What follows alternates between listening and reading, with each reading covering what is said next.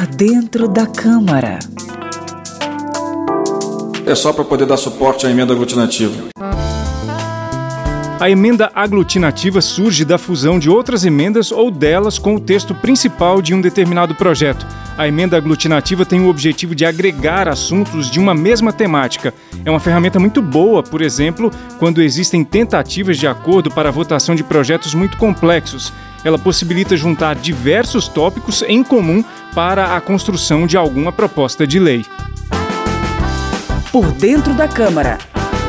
Conheça a linguagem do plenário e das comissões da Câmara dos Deputados de maneira fácil e descomplicada.